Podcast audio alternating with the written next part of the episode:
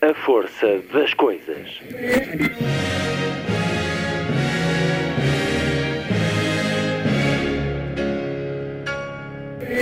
Welcome to the 109th last night of the proms.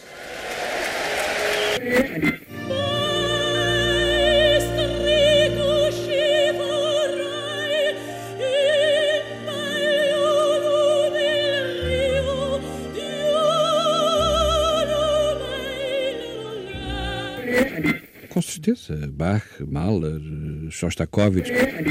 Um programa de Luís Caetano. 12.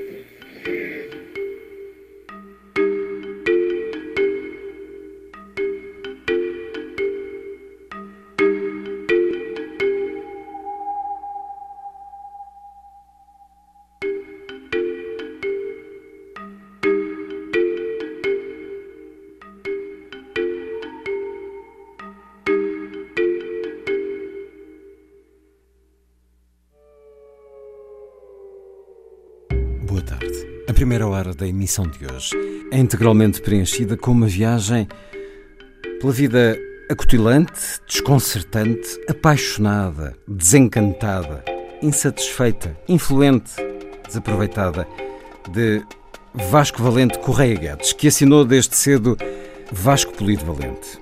Deixou-nos a 21 de fevereiro de 2020, mas nos dois anos anteriores, às segundas-feiras, ao final da tarde, durante 42 encontros, conversou com o jornalista e escritor João Céu e Silva para o que agora chega às livrarias e já em segunda edição. O livro Uma Longa Viagem com Vasco Polido Valente, edição Contraponto, uma reflexão sobre o século XIX e os anos da ditadura, especial enfoque em Salazar, mas é muito uma crónica do nosso tempo. Desde o 25 de Abril, olhando alguns dos principais atores da vida política, dos média, da sociedade.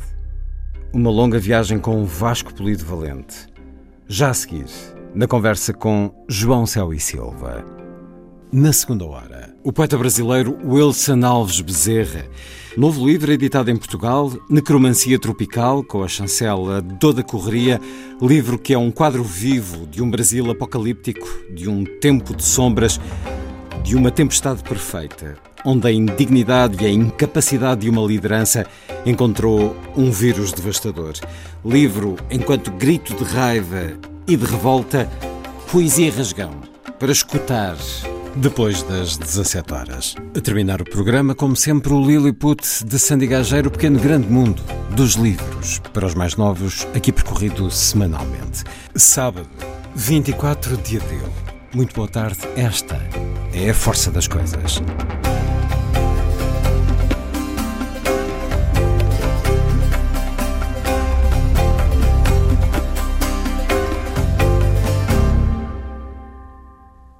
Vilas Morenas, a música de António Pinho Vargas.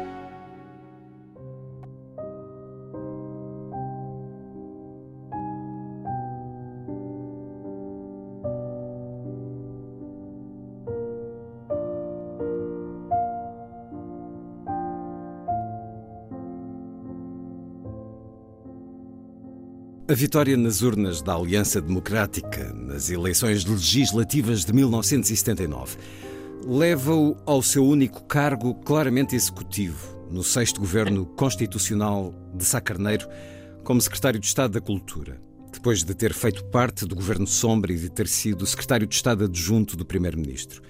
Em 1986 apoia Mário Soares na candidatura presidencial, mas não participa na recandidatura e em 1995 tem a experiência efêmera de ser deputado. Sobre esse banho na política, confessa: Aos 35 anos, a meio do caminho da minha vida, não era escritor, nem jornalista, nem académico. Experimentar alguns modos de vida, sem cobiça ou paixão por nenhum deles.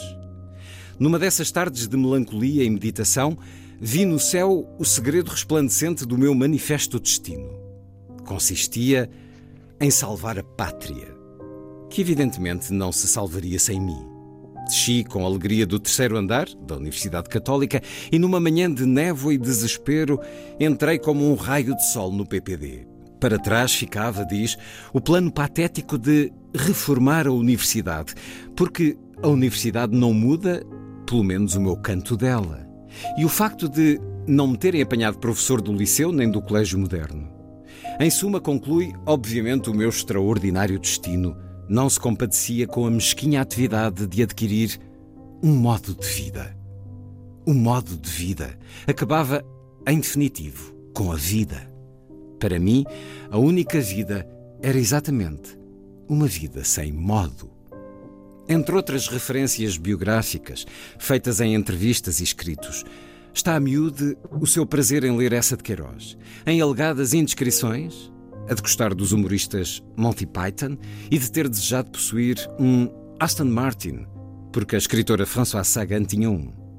Em Confissões, desejar ser um espadachim francês do século XVII por causa de Dumas, detetive, devido ao Philo Vance de S.S. Van Dyne e o Bogart, de Chandler e Hammett, salvar de perigos e ciladas Audrey Hepburn e Natalie Wood e de ter fumado um charro em Oxford. Fiquei enjoadíssimo e vomitei. Não sou da cultura da droga, sou da cultura do álcool. Sobre Oxford ainda escreverá. Alguns pobres diabos ascendem a Oxford. Eu desci a Oxford, porque aos 27 anos não sabia nada de coisa nenhuma, especialmente de filosofia. Tinha tendências para a vadiagem e poucos hábitos de trabalho. Numa autodescrição, diz o seguinte de si: Eu sinto-me acanhada a escrever para uma revista chamada Sucesso, porque sou um irremediável insucesso.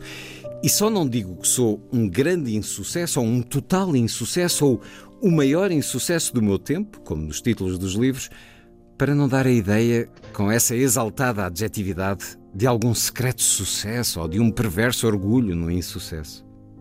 Eu gostava de ter sucesso. Sucede que não tenho. O sucesso e eu não ligamos, nunca ligamos. Ou sobre o seu complexo persecutório, coisa normal nos falhados, diz Suspeito de toda a gente. Suspeito do Vicente Jorge Silva de atrasar a distribuição do público para me impedir de beber em paz o café do pequeno almoço, de o Mário Rezendes e o Nuno Rogério me privarem do Diário de Notícias e de O Diabo. Suspeito que os meus amigos não me querem aturar. Mais do que suspeito, acuso. Fez outros desabafos sobre si. Eu confesso, fui muito mal educado. Fui educado para o presente, não fui educado para o futuro. Mas não deite culpas a ninguém. Ninguém diria em 1940 ou 1950 que as qualificações que me fariam mais falta no futuro eram as qualificações do passado.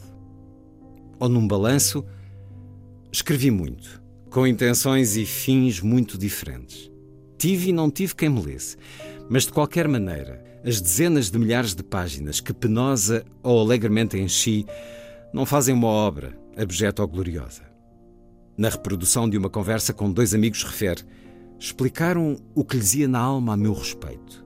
Descobri de repente que era para eles um terrorista intelectual que irresponsavelmente denegria a nossa cultura, retirando disso gozos obscuros e satisfações narcisistas patéticas. Fui informado que atirar a pedra ao próximo constituía um exercício seguro e, por implicação, cobarde. Dez anos antes da sua morte, escreve: o meu destino quase não dependeu de mim. Dependeu do estado do mundo e da história de Portugal. Um pequeno erro de datas teria feito de mim uma pessoa diferente. Quando me apanho a exagerar a minha importância ou a minha vontade, este facto básico consegue repor a noção da minha essencial contingência. Sou um produto de forças que nunca controlei. E é um certo do livro Uma Longa Viagem com Vasco Polido Valente. Livro de João Céu e Silva, que a Contraponto acaba de publicar. João Céu e Silva, já várias vezes convidado deste programa, enquanto ficcionista e enquanto este autor documental, paredes meias com o jornalismo, nestas longas viagens que atinge agora o sexto volume, depois de projetos com José Saramago, António Lobantunes, Miguel Torga e Álvaro Cunhal, de uma outra forma, e também Manuel Alegre. João Céu e Silva, que nasceu em Alpiarce em 1959, jornalista que conhecemos particularmente pela atividade no jornalismo cultural. Bem-vindo uma vez mais à Antena 2. Obrigado. Vasco Polido Valente, que nasceu a 21 de novembro de 1941 e morreu aos 78 anos a 21 de fevereiro de 2020. João Céu e Silva, o tratamento vai ser informal por sermos camaradas de trabalho. Estávamos nesse 21 de fevereiro de 2020 nas correntes descritas da Povo de Varzim, num momento particularmente especial por causa de tudo aquilo que se seguiu, mas nesse dia, na Póvoa, quando soubeste a notícia da morte de Vasco Polido Valente, nesse momento, o que é que pensaste? Que pessoa sentiste que tínhamos perdido? Para mim foi um dos momentos profissionais mais complicados, porque, como o jornal sabia que eu tinha, andava a conversar com o Vasco Polido Valente, pediram-me um obituário. E eu fui confrontado com a resposta que lhes tive que dar. Eu não sou capaz. É, raras vezes, assim, eu, eu lembro-me de uma outra morte anterior de Freitas do Amaral, em que eu escrevi o obituário sem qualquer problema. Lembro-me de outras, uh, outras vezes também em que eu escrevi vários obituários, mesmo chocado, mas isso para o jornalismo até é bom, nós escrevermos sobre o impacto da emoção. No caso do Vasco Polido Valente, com quem tinha estado a conversar praticamente nos últimos dois anos, todas as segundas-feiras, às cinco e meia da tarde, tocava-lhe a, a campainha da porta e ele estranhava a minha pontualidade, porque dizia que os jornalistas nunca chegavam a horas e, e espantava-se muito. É certo que eu às vezes esperava dois, três minutos à porta dele para ver, para chegar às cinco e meia, mas, e atrasado raramente cheguei. Mas fazia questão porque eu sei que ele era uma pessoa que gostava dessa pontualidade. E quando me pediram para escrever o obituário, eu fui incapaz. E só uma semana depois é que escrevi uma matéria a fazer, a, a, a invocar o Vasco Luís Valente, porque nós durante esse tempo todo, todas essas segundas-feiras, conversámos muito. Sim, ele era o, reputado comentador, cronista, uh, homem da opinião, e eu era o jornalista disfarçado, também meio de historiador, a querer saber mais sobre ele. A, a, proposta que eu tinha feito e que eu nunca imaginei que ele fosse aceitar era que nós fizéssemos um, um passeio pela história de Portugal a partir de 1807, quando o Dom João VI vai para o Brasil, e a corte também, e sucede no dia a seguir as invasões francesas. E, portanto, esse, e chegar até à atualidade. O objetivo era o Portugal atual, o Portugal do ano 2000, é resultado de, desta fuga para o Brasil, destas invasões francesas e de todo o século XIX, que era uma época que Vasco Polido Valente adorava estudar e que nós, portugueses, praticamente ignoramos e desconhecemos. Eu também desconhecia a maior parte dos acontecimentos, uh, só, só os conhecia en passant. Com ele, acabei por fazer um mestrado de História do século XIX e aprendi ao minuto porque com o Vasco Polivalente a falar do século XIX, nós estudávamos ao minuto.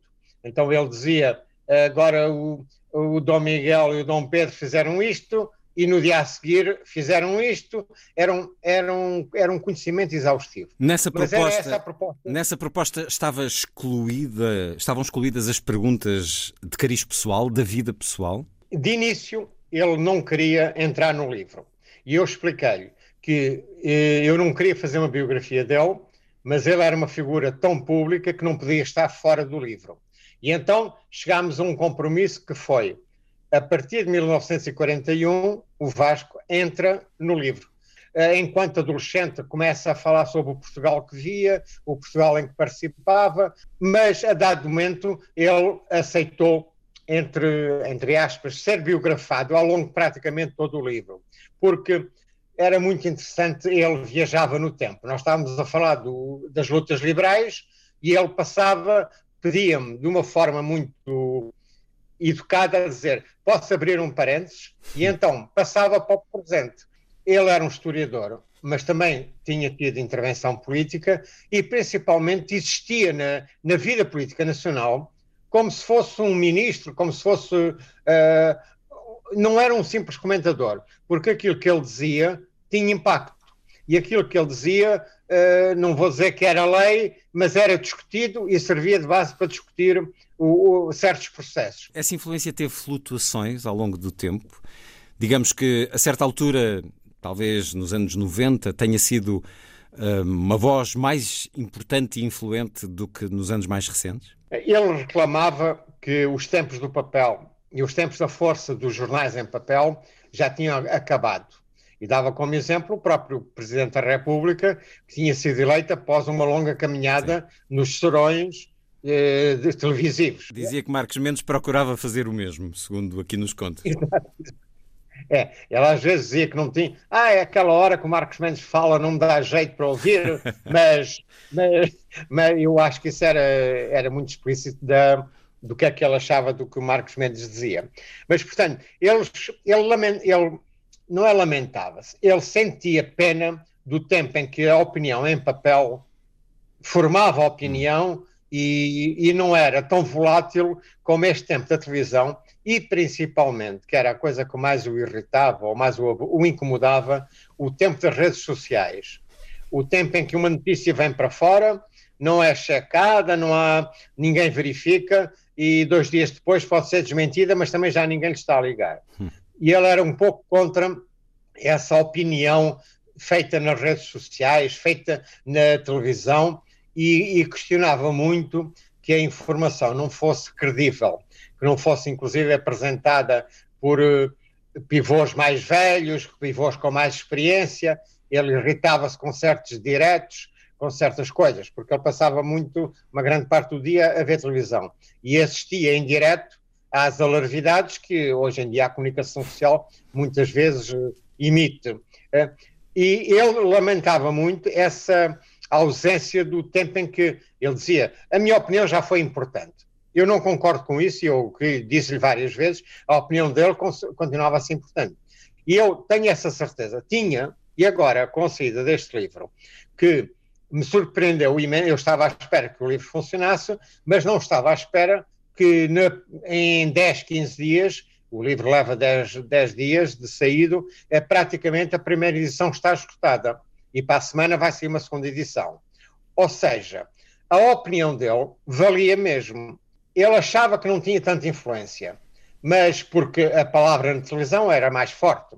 E, mas eu, não, eu hoje em dia não acho isso, porque a crónica que ele tinha eh, semanal eh, tinha muitos leitores. Não era uma opinião feita, agora cai um míssil no Iraque e eu já tenho uma opinião formada. Não. A opinião dele era formada mesmo por estudos. Era uma opinião fundamentada, conhecedora, culta, cultivada ao longo de uma vida e aqui eh, nos levas também à, à, família, à infância, à leitura que entrava em casa, o Nouvel Observateur, o Le Monde, através de assinaturas, ele eh, com a sua, o seu discurso muito aguerrido, dizer que nessa altura, quem quisesse ler imprensa estrangeira lia e com os livros a mesma coisa, sempre este inesperado que ele nos dá muitas vezes. Pergunto se essa recepção ao teu livro não passa também por aí, pela acutilância, pela acidez, por alguma maledicência até, algum desdém perante hum, pessoas eh, que fazem o panorama político e social do nosso tempo, porque hum, apesar desse lado privado não ser muito evidente, ele vai surgindo ao longo do livro. Quando ele quando diz, por exemplo, o António, o António Alçada Batista que andava atrás das meninas, ou porque é que o Ianes, quem é que se lembra de tirar um doutoramento depois de ter sido Presidente da República, ainda por cima numa universidade como a de Navarra?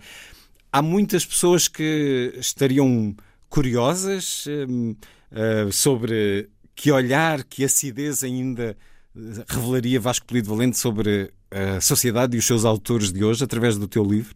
Exato, até porque Uh, apesar de ela às vezes falar de assuntos ou de pessoas que não estavam na moda, uh, essas opiniões tinham sempre qualquer coisa a ver com o presente. Por exemplo, uh, eu lembro-me quando ele disse, ah, só não se informava essa questão que tu referiste sobre as revistas, por exemplo, o Novel Observator, só não lia o Novel Observator quem não queria ou quem não tinha dinheiro, porque os meus pais tinham isso em casa. Ah, só não tinham os livros só dizia havia livros proibidos, não havia nada, só não lia quem não queria. Bem, eu, eu considero que as coisas não são bem assim, uh, mas ele gostava de, não, não vou dizer ser um pouco snob em relação a isso, mas ele, acho que ele, mais longe na sua afirmação, para destruir alguns mitos, mitos que se criaram, como o dessa impossibilidade de nos informarmos sobre o que era o mundo. Essa era, sim, a visão sobre Salazar, que ele diz, ele é muito radical, diz que o Salazar só se informava através dos jornais, eh, nunca tinha viajado, não, não via televisão, nunca, não queria ver nada. Portanto, Salazar era, lia dois ou três jornais de direita uh, e pouco mais. E eu acho que isso era um, é um, uma espécie de, contra, de contraposição a isso, porque ele também tem a opinião que os portugueses aceitaram demasiado bem uh, uh, o anterior regime, que se acomodaram bem. Portanto, ele é muito crítico em relação à PIDE, é, é, em relação ao Salazar é extremamente crítico. Foi uma, uma, uma surpresa para mim, porque eu, quando lhe perguntei qual era, qual, o que é que ele achava de Salazar, e ele responde de uma forma muito direta, portanto, aquilo estava bem sólido na sua cabeça, que é Salazar é o homem mais horrível de Portugal. E eu não estava à espera Sim, eu até acho que ele podia criticar o Salazar, mas não estava à espera que ele dissesse isso. Uh, portanto, ele muitas vezes é crítico em relação aos portugueses por cruzarem os braços e não exigirem mudanças. E, e eu vi isso de forma, por exemplo, nós olhamos para o Vasco Lidoano como um homem de direita, vamos, entre aspas, conservador, mas as opiniões que eu ouvi dele sobre o governo de António Costa, com o apoio do PCP e do Bloco de Esquerda, foram muito inesperadas para mim, porque ele tinha a ideia de que o António Costa estava a conseguir fazer no país aquilo que outros não conseguiriam fazer. Não sei se se referia, por exemplo, a Passos Coelho, porque a única vez, a uma das únicas vezes que eu lhe tentei falar do, do governo Passos Coelho, ele disse: Ah, lá vem você com isso. Assim, exatamente. E passa à frente, não falamos do Passos Coelho. Eu fiquei, é a figura mais dúbia para mim sobre o que é que ele acha exatamente desse governo de Passos Coelho. Mas, eh, em relação ao resto, ele, é, é, ele aceitava soluções de esquerda. Ele achou que era muito original a solução de António Costa e essa era uma das grandes mágoas da vida dele enquanto homem da opinião, foi eu nunca consegui imaginar, nunca consegui prever que o António Costa faria aquele número que perdia as eleições, mas conseguia formar uma coligação à esquerda e conseguia formar governo. E isto, eu acho que o, o é, é, curioso que eu acho que o Vasco Polido Valente valorizou muito o atual primeiro-ministro em função desta desta da, geringonça política. Da o, solução, aliás, é, ele, é ele que batiza essa solução de geringonça. Tá e uh, sentiu as qualidades de, de haver uma solução, de ter sido uma solução que ninguém previa. Uma longa viagem com Vasco Polido Valente, livro de João Céu e Silva, que a Contraponto acaba de editar. 42 conversas. Qual era o limite? Até onde é que uh, estavam preparados para ir para o projeto avançar?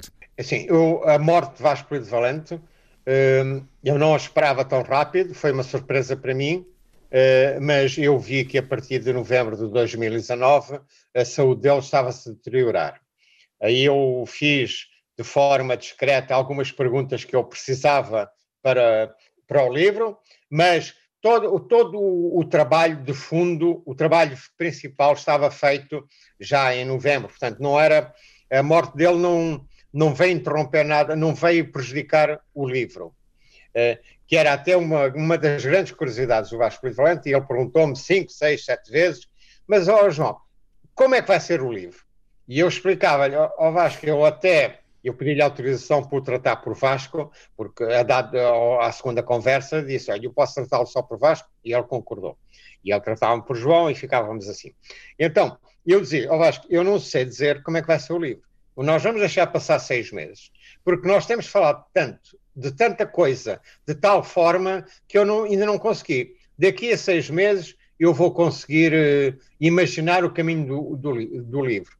Mas não consegui e ele ainda me perguntou mais vezes, aí à sexta vez ele fez essa pergunta outra vez, repetiu-a, e, mas ele próprio respondeu e disse: Olha, faça como quiser, eu não tenho nada a ver com isso.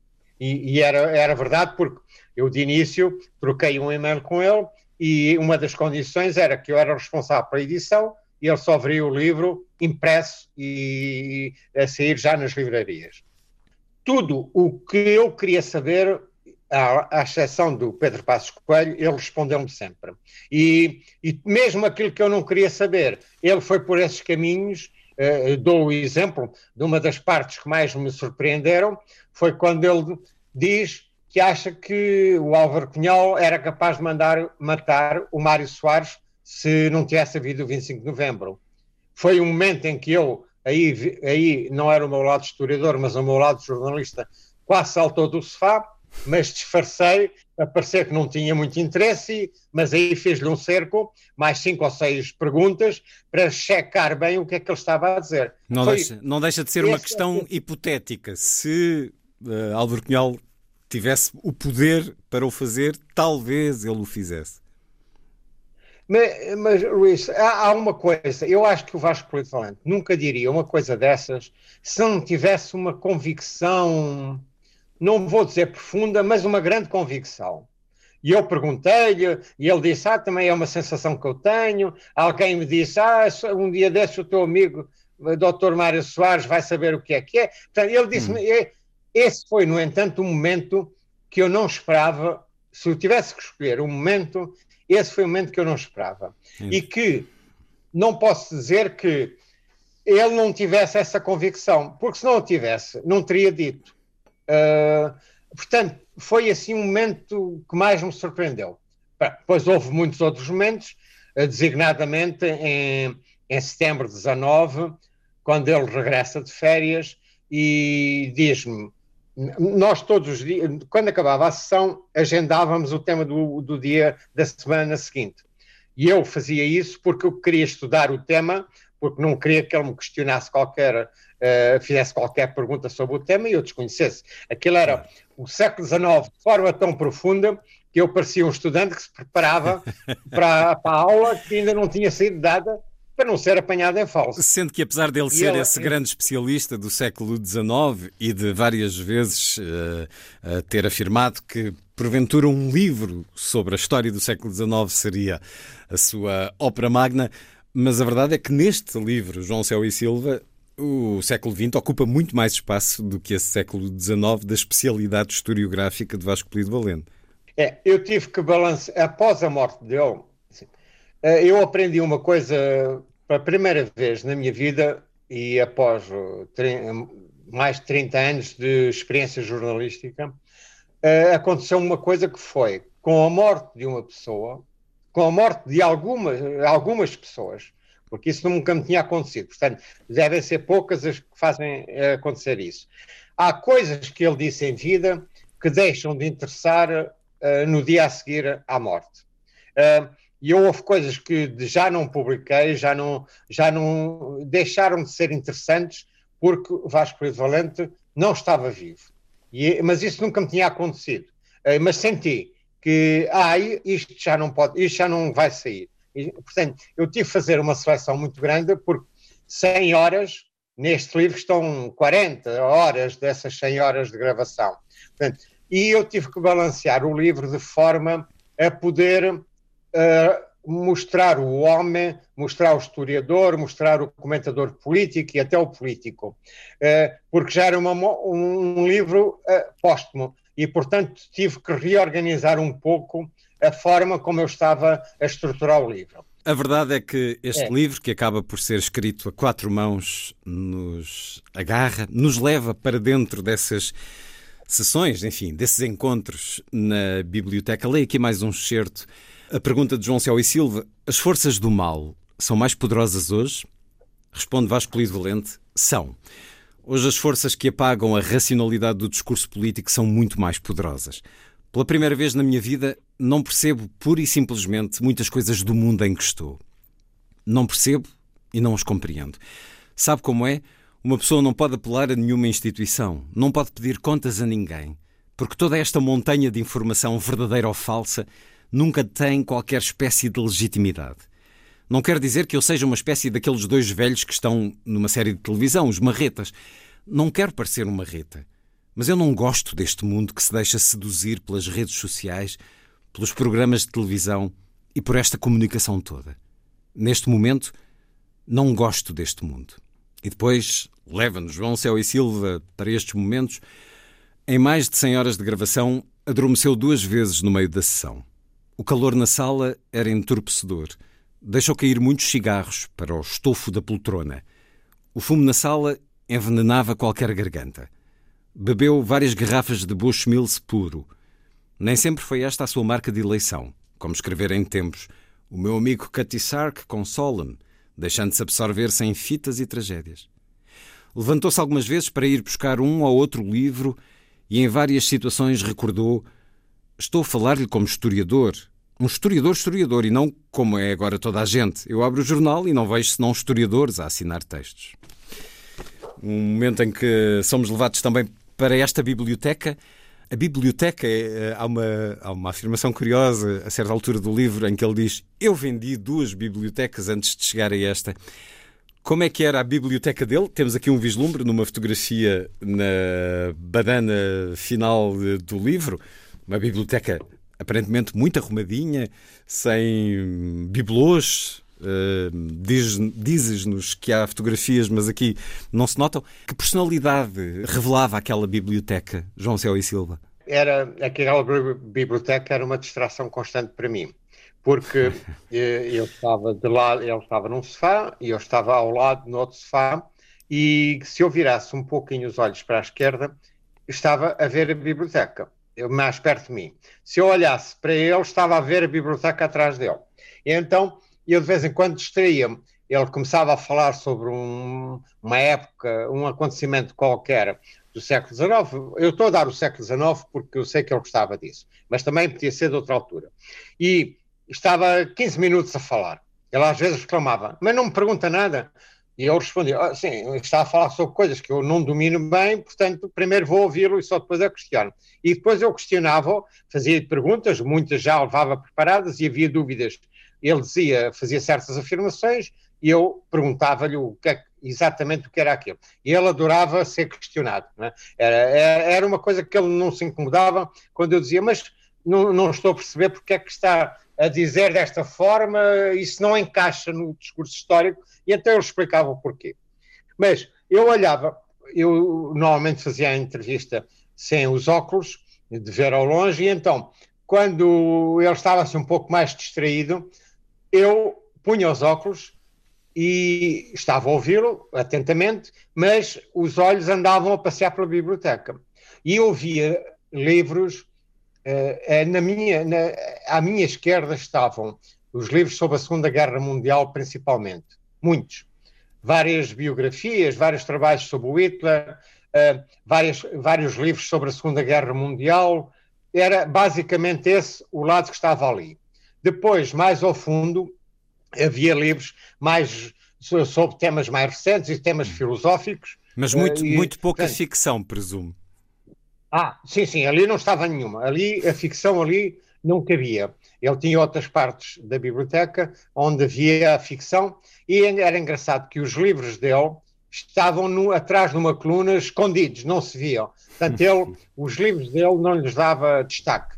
O que, é, o que não é normal, porque não, a maioria é. dos escritores que se entrevista, atrás dele tem as edições em, no, no, país de origem, as edições traduzidas, está sempre aquilo, né? ali não. Ele tinha exatamente escondidos. Então eu olhava para esses livros e muitas vezes a minha vontade era, já espera só um minuto e deixa-me folhear aqui, porque ele próprio também me chamava a atenção para isso, porque ele dizia, eu tenho um livro do Anthony Beaver sobre a Batalha de Stalingrado. E então, que era uma, uma situação que eu não conhecia nela, que era, ele adorava as questões militares.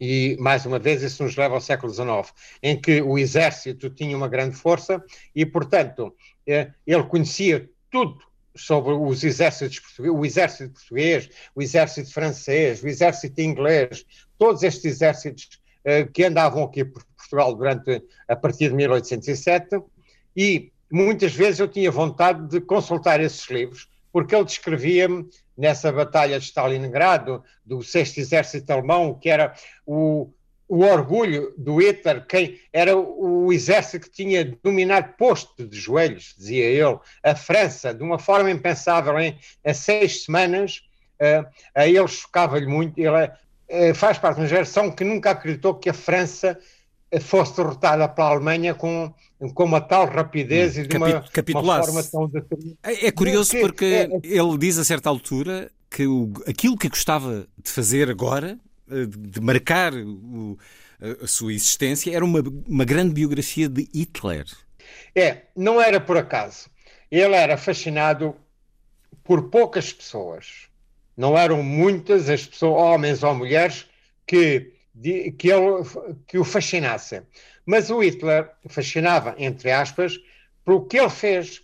Como é que ele mudou o século XX daquela forma? Como é que ele com, com, tudo que, o que nós sabemos que o Hitler fez, isso fazia-lhe impressão. E o que ele tinha era uma grande curiosidade de saber como é que se conseguiu chegar àquele ponto e como é que um dirigente como Hitler conseguiu fazer tudo aquilo. Uh, mas ele depois desmont... Eh, ele desmontava isso de uma forma muito simples. Eu, infelizmente, nunca aprendi alemão e, portanto, não posso estudar. Não posso, não posso não fazer posso um trabalho à altura à altura, porque não percebendo alemão, não posso escrever. E até usava um exemplo uh, divertido que era, era como se eu quisesse ser o Ronaldo. Até podia dar uns chutes na bola, mas nunca seria o Ronaldo. Portanto, como eu não sei alemão, também não posso jogar futebol. Um exemplo de, é, é um, exemplo, um exemplo de lucidez, diga-se. Exato, eh, sim, sim, porque ele tinha absoluta noção que era um tema que a ele, a ele criava-lhe um, um grande, uma grande curiosidade de saber como é que Hitler tinha acontecido e o que ele tinha feito. Eu depois não estava preocupado com o resto da Segunda Guerra Mundial, a não ser, uh, e mais uma vez, nós achámos sempre que era a direita, e, e ele preocupava-se com aquela, entre aspas, parte esquerda que esteve na, da, da Rússia, da União Soviética. E ele dizia que se Stalin não tivesse preparado a Segunda Guerra da forma como preparou, o, o mundo não seria mais o mesmo. Portanto, é ali, e ele, a Batalha de Stalingrado é um momento que ele deve ter lido e estudado várias vezes, porque ele conhecia aquilo a fundo, uh, e em que considera que é o momento em que o Hitler perde definitivamente a guerra, e a partir daí era fácil para todos uh, já tomarem posições, e aí é que entra o Salazar uh, na nossa conversa.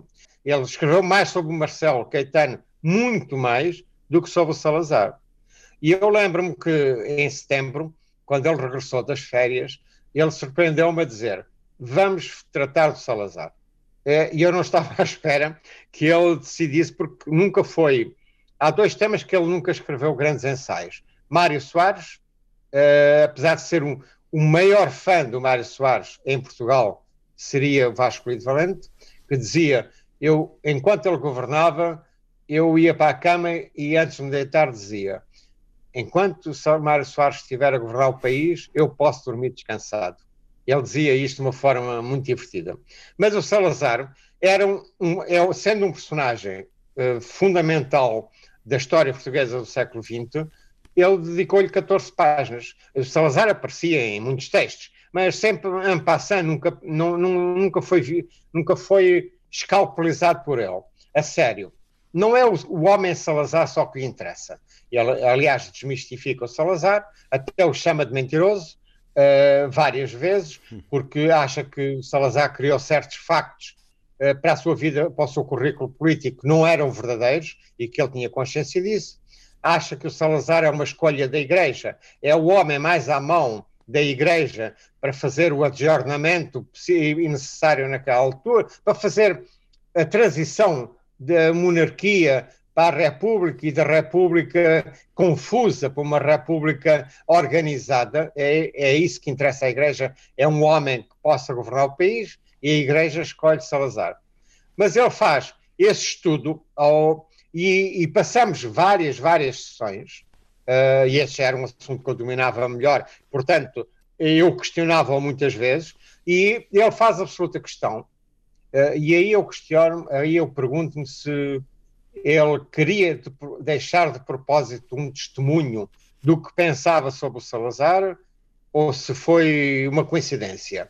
Eu sempre me perguntei isso, porque é que ele quis dedicar uma parte destas sessões, uma parte grande, a, ao Salazar. É um capítulo muito estimulante, muito interessante no olhar ao século XX português e é também um capítulo que nos leva muito para o colorido destas vossas conversas, porque a meio da conversa sobre Salazar ele começa a falar, por exemplo, de Miguel Esteves Cardoso e de como que foi um companheiro de Independente, mas uh, falam de Salazar e de Marcelo e de Cunhal e de repente aparece Mar uh, Miguel Esteves Cardoso e ele diz ah, esse gajo foi a grande esperança intelectual e o grande símbolo da sua geração. É um fim triste, todos os fins são tristes, eu falo por mim, mas o dele é particularmente triste. Esperava-se mais dele. Isto depois de criticar as, as, crónicas eh, sobre comida que Miguel Esteves Cardoso escreve, há este, este inesperado também, este nervo de Vasco Polido Valente muito claro no livro de João Céu e Silva, esta maneira de ser, esta maneira de estar e de olhar os outros e de agir sobre a sociedade.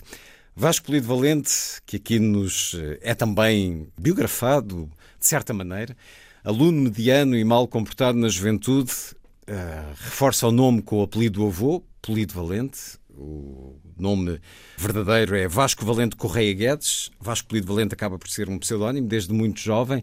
Participou nas lutas académicas de 62, num grupo supostamente de extrema esquerda. Cursou Direito dois anos, formou-se em Filosofia, achando o curso mau e chato. Doutorou-se em História na Universidade de Oxford. Ele vai para Oxford pouco depois de Salazar cair da cadeira e regressa poucos meses antes do 25 de Abril. Foi professor universitário, investigador e coordenador do Instituto de Ciências Sociais da Universidade de Lisboa, onde se reformou. Foi secretário de Estado da Cultura, brevemente, em 1976. Foi deputado, brevemente também, em 1995. Trabalhou, foi adjunto de Bernardo da Costa na revista O Tempo e o Modo as crónicas eram esse momento especial do seu trabalho, da sua semana, desde o 25 de Abril. Elas surgiram no Diário de Notícias, no Expresso, no Tempo, no Independente, Público, Revista Capa e Observador. Um pé no cinema, também a vida pessoal uh, com ligações ao cinema. Foi co-argumentista do Delfim, de Fernando Lopes, O Cerco de António da Cunha Teles, Aqui del Rei, de António Pedro Vasconcelos. Vamos ouvi-lo depois de já termos eh, seguido longamente nesta conversa, vamos ouvi-lo, porque ele tinha também essa voz e essa forma de falar muito característica. Depois de ler o teu livro, eh, percorri também algumas conversas eh, que me deixaram melancólico, porque uma delas com Pedro Rolo Duarte, outra com Vicente Jorge Silva. Esta melancolia por causa desta, da coisa tão estúpida que é a morte. Vamos ficar aqui com dois minutos de uma conversa dele com Pedro Rolo Duarte no programa Falatório da RTP em 1997. Da vida das pessoas é um problema de escolha, sempre. Eh, a cada escolha as pessoas vão se limitando. A vida é assim um, uma espécie de funil. Quando as pessoas têm 20 anos, têm muita possibilidade de escolha. Aos 30 têm menos, aos 40 têm menos, aos 50 têm menos. Eu acho que sempre tentei resistir a, a escolher um, um, uma direção determinada. Nunca pensaste. Uh... É, apesar de que, uh, entre todas as escolhas que eu fiz, há uma permanente, uh, que é a carreira académica. A carreira, entre aspas, porque uhum. eu também, é na minha, às vezes, e outras vezes não, não me concentrei, se calhar, na carreira académica, tanto quanto, quanto devia. Uhum. Mas isto, uh, isto era para perguntar, algum dia quiseste ser alguma coisa? No sentido de, uh, uh, eu quero ser um, um, professor universitário, eu quero ser um jornalista, eu quero ser um escritor, eu quero ser um historiador. Uh, alguma vez pensaste numa carreira definida ou não? Queria ser um historiador, é assim como queria ser um romancista. As pessoas são capazes, não são capazes. quis escrever, ainda às vezes quero, uh, queria escrever um grande livro de história. Hum. história... Uh, ser coisas não, nunca, nunca foi um desejo que eu tivesse, hum. uma ambição que eu tivesse, mas eu gostava de escrever um grande livro de história. Hum. Que livro seria esse? Seria consignado a uma, a uma, Se eu soubesse, um período? Escrito, não é? Mas seria consignado a um período determinado, a uma época? Ah, com certeza, a época em que eu sou especialista. Uhum. Século XIX século e século XX português. Uhum. Mas eh, se eu soubesse qual era o livro, ia para casa e escrevia, ou começar amanhã de manhã. E porquê, e porquê que nunca o escreveste, ou porquê que ainda não o escreveste? Tentei escrever, hum. mas em primeiro lugar, escrever história em Portugal é muito difícil. Eh, também há um, um lado de atraso do subdesenvolvimento nas, nas ciências sociais em Portugal de uma maneira geral, na história em particular. Eh, era preciso, sobretudo no século XIX e no século XX, era preciso que houvesse uma grande literatura histórica para se escrever um bom livro de história. As pessoas não, não podem escrever grandes coisas a partir da tábua rasa. Vasco Polido Valente, a conversa com Pedro Rolo Duarte sobre as opções da vida. Agora, um excerto do programa Ler para Querer, com Francisco José Viegas, em 1999, também da RTP. Nunca fui um político profissional. Uhum. Uh, não, não, primeiro, não tenho talento, nem as qualidades. Há uma espécie de inteligência peculiar uhum. que os políticos têm que eu não tenho. Uhum. Que eu sou capaz de perceber uhum. como historiador num político, como espectador, de fora para dentro, sou capaz. Quando estou a assistir, uh, estou a, a, a estudar o que um político fez, ou estou a ver um político fazer, uhum. como jornalista, que eu consigo perceber uh, o que é que eles estão a fazer e porquê. Uhum. Uh, mas uh, quando sou o, o, o, o ator, o, agente, saem as neiras vergonhosíssimas, não é? E, Sentiu-se algum dia nesse papel? Ah, tantas vezes. O, o que vale é que acabo logo rapidamente com isso. não, não me demoro, não persisto na asneira. João Céu e Silva, também a recordar certamente uh, muitos momentos em que estas conversas aconteceram. Há qualquer coisa em Vasco Polido Valente de absolvição de si próprio. Esta confessada incapacidade de fazer algo mas também encontrando eh, culpas alheias, responsabilidade pelo estado das coisas, pelo status quo. Há aqui qualquer coisa de muito português também em Vasco Polido Valente, João Céu e Silva. Eu vou, ah, olha, uma das surpresas que eu tive foi ao descobrir que ele, nos tempos em que foi secretário de Estado da Cultura ou e conselheiro de, mas secretário de Estado da Cultura, ele referiu numa entrevista que gostava de ser arqueólogo. Hum. E não foi por acaso porque ele ajudava imenso a arqueologia portuguesa durante o seu mandato no Secretaria de Estado da Cultura. Portanto, fazendo aqui um paralelismo, eu acho que ele, e aquilo que nós ouvimos, eu acho que ele sentia muita falta de bases na, na cultura portuguesa. Faltavam os livros, faltavam os trabalhos básicos, faltava ver como é que era um exército em 1947 então, saber tudo sobre o exército nessa altura, como, nós, como os franceses têm direito, os ingleses têm direito. Uh, e, e, essas faltas de base, eu estou a falar do, do exército, mas posso falar de outras coisas, o ensino, essa falta de base proibia, exigiria que ele for, começasse do princípio. Que tivesse ser ele a tratar ele... Desse, desse assunto. Mas, É, mas não deixa de ser uma e- desculpa de- para não fazer. É, eu acho que ele. Assim, eu, eu acho que ele tinha uma grande noção daquilo que era capaz e não. Agora, nós temos uma queda muito grande a, dizer, a falar deles. Eles são isto, eles são aquilo. A dado momento, eu acho que o Vasco Valente já não está preocupado com isso. Ele arrepende-se, sim, de não ter feito o tal grande livro de história, que eu, no entanto, acho que os livros dele, eh, eh, individuais, fazem esse quase grande livro de história. Talvez precisassem era de serem colados uns aos outros e, e preenchidos alguns espaços pelo meio, mas ele faz, assim, ele faz essa, esse grande livro de história. Não tem o único volume de 700 páginas que ele gostaria de ter. Mas essas coisas, eh, eh, se ele tivesse feito isso, seria menos conhecido do que se foi. Nós temos um, um grande historiador, o António Borges Coelho, que tem, de- que tem livros fabulosos e que ainda agora está a publicar uma Continua. história de Portugal fabulosa.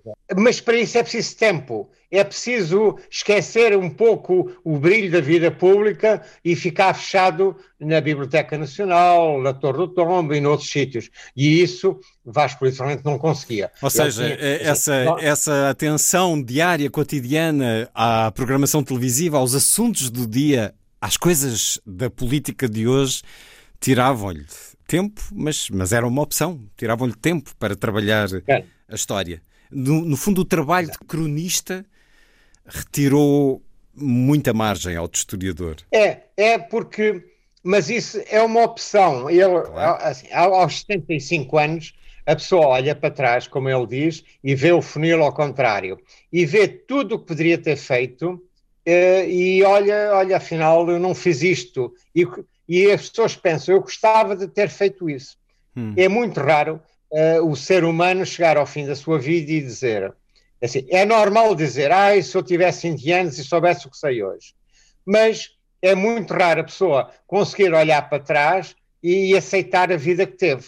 Eh, E no caso do Vasco Lido Valente, o grande livro de história faz-lhe uma moça muito grande, porque ele queria mesmo ter deixado isso. Eu, eu acredito que ele pense que todos os crónicas que ele escreveu, todos os ensaios que ele fez, eh, são importantes, mas ficam arquivados. E o grande livro de história seria consultado por, por todos, os, por todos os estudantes. Isso Isso quer- seria obrigatório. Isso quer dizer, João Céu e Silva, que Vasco Polido Valente não terá posteridade? A obra, a obra historiográfica ou as crónicas perderão hum, com o passar do tempo? Não, não, não acredito nisso. Olha, eu, vou, eu falo eh, até por eh, razões próprias.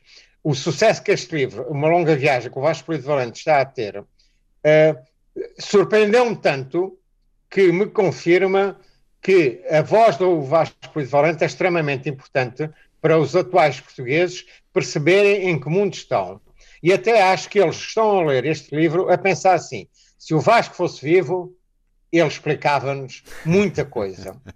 É. Depois, eh, quem quiser se conhecer o século XX português tem que contar com as crónicas, porque as crónicas dele são páginas de história. Sim.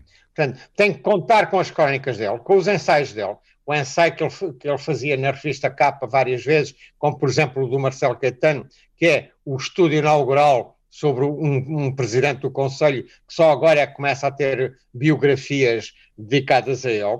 Portanto, quem quiser estudar, quem quiser conhecer este século XX, é nele que encontra uma grande parte do suporte. Uh, portanto, eu acho que a posteridade dele está mais do que garantida, e eu tive essa sensação agora, porque alguém que morreu há 13 meses e alguns dias e que gera curiosidade como está a gerar, é porque a posteridade está garantida. Precisamos, claro, de ter essas crónicas disponíveis, publicadas, alguns livros eh, já, mas à semelhança do que aconteceu com as crónicas de Nuno Bredró de Santos, eh, certamente que as crónicas de Vasco Polido Valente hão de conhecer edição extensa, completa, eh, mais ano, menos ano. A questão da posteridade, falamos nós aqui agora, e ele, o que é que sentia? Contas-nos aqui sobre as pastas de recortes que ele tinha. não muito completas. Digamos que elas existiam, portanto, havia ali o gosto de preservar aquilo que sobre ele se dizia, mas ele eh, contava com essa posteridade, ele contava com esse nome e obra e legado depois da morte? Não sou capaz de responder a isso, porque o, o Vasco Polivalente era envergonhado, envergonhado nesse sentido de Sim, era para ele era muito fácil dizer. Vamos esquecer muito rapidamente. Ninguém se vai lembrar de mim, ninguém vai ler os meus livros. Uh, isso ele era capaz de dizer facilmente. Agora, ele falar bem daquilo que ele deixou, uh, os livros de história. Nós temos, por exemplo, o último livro dele, que ele intitula, só ele daria um título destes, que é Do Fundo da Gaveta. O livro realmente foi encontrado numa pena perdida, já ninguém sabia que aquilo existia. Uh, o historiador Rui Ramos tinha uma cópia, deu-lhe, foi revisto o livro e o livro foi publicado. Uh, e ele chama-lhe do fundo da gaveta. Ora, ninguém importante tem lata para publicar um livro que se chama Do Fundo da Gaveta. E ele fez isso. E os dois textos que ele tem lá dentro são os textos sobre uh, aqueles períodos das guerras liberais, aquel, são textos fundamentais. Uh, ainda eu, no outro dia, estive a reler e fiquei fascinado. Uh, há ali histórias, ou por exemplo, um outro livro que tem um título que também só ele é que podia dar, o Ir para o Maneta, por causa do, do Loison, o general francês, que era Maneta, e então foi essa expressão que ficou para Portugal, porque o, o Loison tinha a grande virtualidade de mandar queimar aldeias, vilas, cidades, destruir tudo por onde a invasão francesa dele passava. Um, e tudo para o Maneta e nós guardámos essa frase, essa frase. E ele chama o livro Ir para o Maneta. Ora, só uma pessoa com muita confiança em si própria é que dá um título desse em vez de pôr um título pomposo. Uh, portanto, eu acredito que ele, ele não. A, a, posteridade para ele não era um assunto para se debater.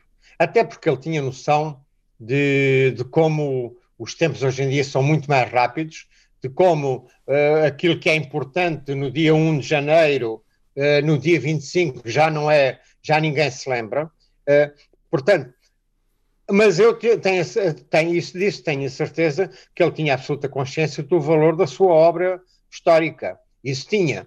Agora, lamentava-se, era de ter.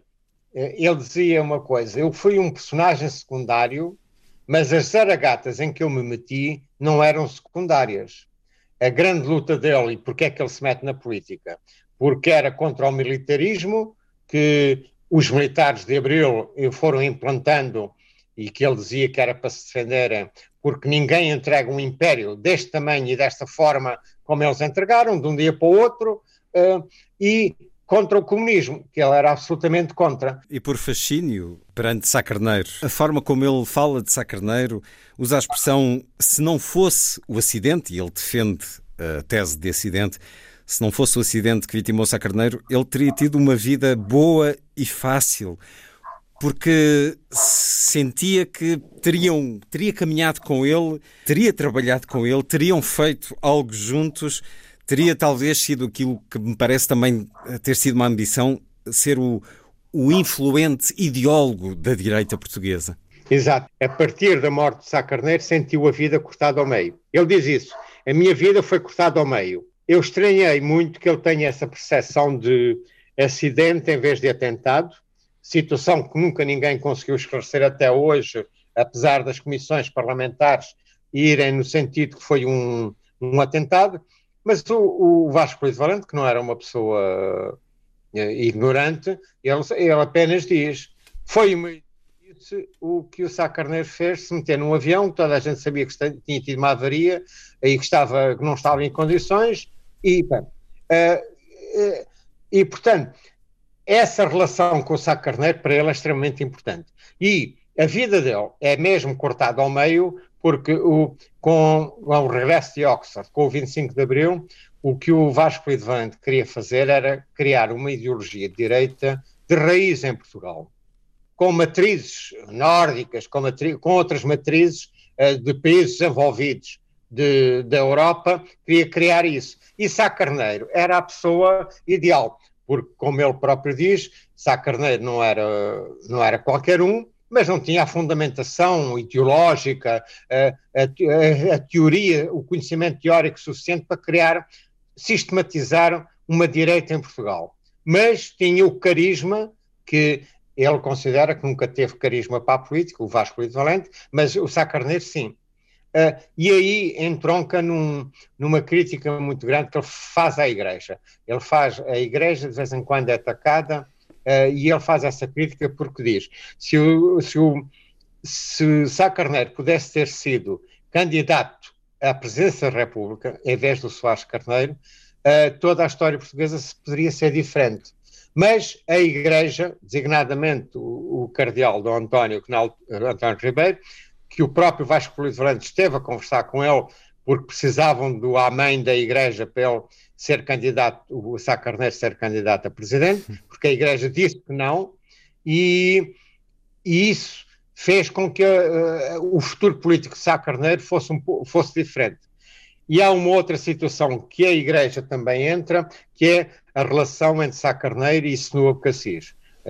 Que, em que ele faz. Aí eu acho que é uma parte muito interessante do livro, é. porque é. ele. Ele desmistifica descreve... um bocadinho o, o, tom romântico com que nos últimos anos Exato. se envolveu Sacarneiro e Senua Cassis. É também muito acutilante e ácido a falar-nos disso. Exato, é, é, essa parte. Ele diz: tanto Sacarneiro como Senu viviam em pecado. Sentiam que viviam em pecado. Torturados. Não, não aceitavam viver em pecado. E aquilo para eles era complicadíssimo.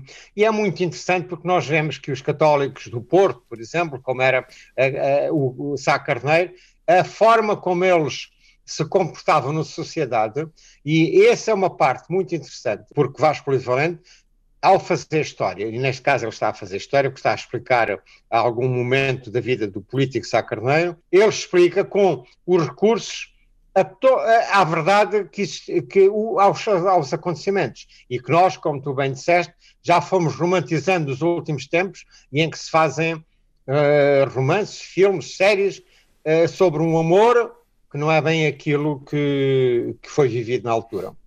Aliás, o mesmo aconteceu com Salazar, diga-se, uh, e aí de uma forma muito mais inesperada. Uma longa viagem com Vasco Polido Valente, o livro de João Céu e Silva acaba de chegar às livrarias e parte já para a segunda edição, o que prova o gosto e a vontade do reencontro com um autor que não deixava ninguém indiferente, uma das vozes mais singulares das últimas décadas no nosso país. Uma longa viagem com Vasco Polido Valente, a edição Contraponto, João Céu e Silva. Muito obrigado por mais este momento na Antena 2.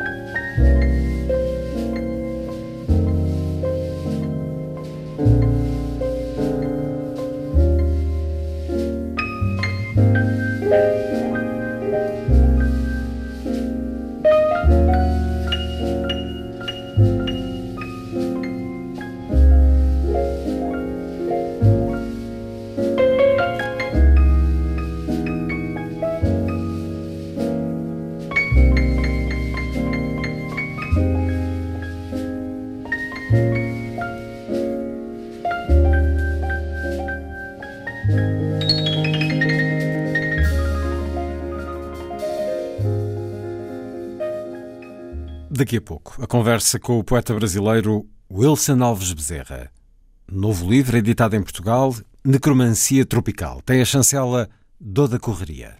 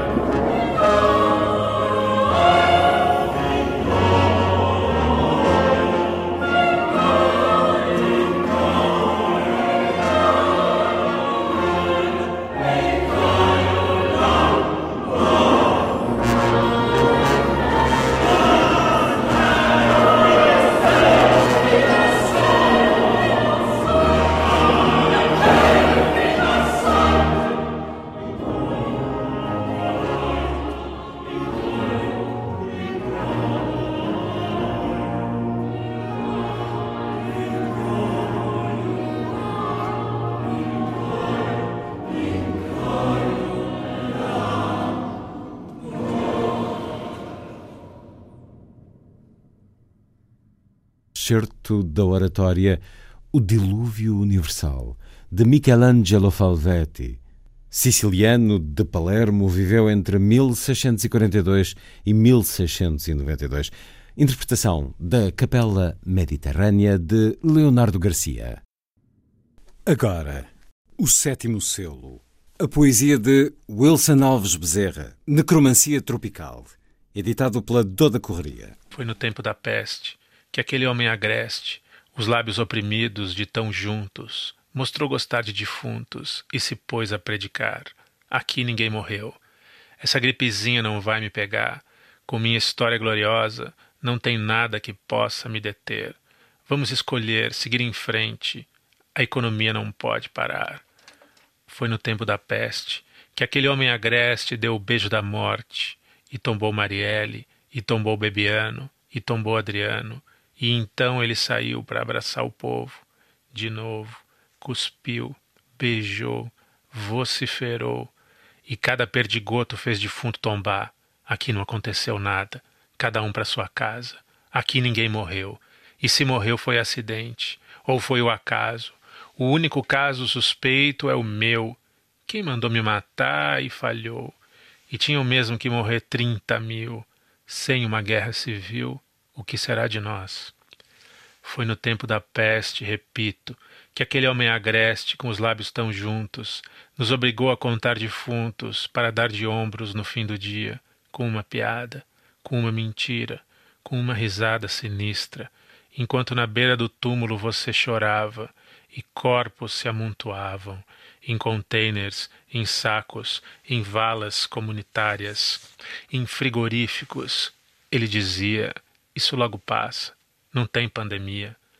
Foi no tempo da peste, o tempo de hoje, quando o céu arvorou-se a chover esperança, que ele vinha e gritava: Trabalhar, trabalhar, senão tudo cai no meu colo. Todo mundo há de morrer um dia. Quem há de temer a chuva? Bota uma capa e vem para a chuva também. O que importa é a economia. E eu juro, havia vozes que diziam Amém. Foi no tempo da peste, no domingo, que ele subiu na caminhonete e disse: Vamos acabar com a bagunça. Eu tenho o exército e vocês contem comigo. Eu mato, eu atiro, eu não negocio. Contem com seu presidente e tossia, e morria, e matava aos poucos, e eu morria também, e eu juro que eu ouvia. Amém. Foi no tempo da peste. As pessoas tinham fome, as pessoas não tinham comida, as pessoas não tinham gás, as pessoas só podiam olhar a TV ou olhar para trás e ver Satanás nos olhos do Messias. Vocês querem que eu faça o quê? Ele dizia e dava as costas, e falava da sua caneta, dos seus filhos, ia se afastando, e grunhindo baixo, arrastando o rabo, com seu cheiro putrefato, com seu orgulho de atleta, e repetindo: só vão morrer os velhos. Foi no tempo da peste. A cornucópia de mentiras do homem agreste infectava as crianças com ranho e elas se riam dele e davam apelidos ao palhaço da TV e diziam Bozinho, Bonorinho, Bolsonarinho e se riam e imitavam o palhaço da TV e as crianças logo cedo morriam também daquele vírus que só matava velhinhos. Foi no tempo da peste, na hora mais dura, que ele dizia: E daí? Não foi nada disso. Tem muita mentira, porque ninguém morreu. Ontem estávamos voando, éramos a primeira economia e ninguém ia nos deter, minha filha. A culpa é da China, dos comunistas. O povo está comigo e eu vou abraçá-los, porque o povo sou eu. E caem. Eu sinto que caem, e eu ouço e eu gosto. Mais cinco mil nessa fossa, e é tudo mentira, é sempre mentira. Fake news é a nova bossa nova. O Covid é o coração do Brasil. Foi no tempo da peste foi hoje cedo que ninguém morreu. Morreu só um, morreram cem, morreram mil, morreram dois, três, quatro, cinco mil e mais quinhentos depois. E daí? Não sou coveiro, não sou Messias, não sou presidente, não sou nem gente. A Constituição sou eu. Foi no tempo da peste, e não vieram tanques, e não vieram deuses, e não vieram anjos, os terroristas não vieram, nem a extrema esquerda o sequestrou, nem ninguém meteu-lhe uma bala na testa, não teve festa na cobertura, não teve churrasco de formatura, não teve orgia na casa de cultura, e nem unicórnios vieram, porque aparentemente a esperança era uma cama vazia, sem oxigênio, num hospital apinhado de corpos, com uma TV em que passava mais um discurso do presidente, morrendo, te fazendo morrer no tempo contínuo da peste. Talvez não sejamos, no Brasil de agora, necessariamente cativos, ainda que neste país ainda haja escravidão de modo literal.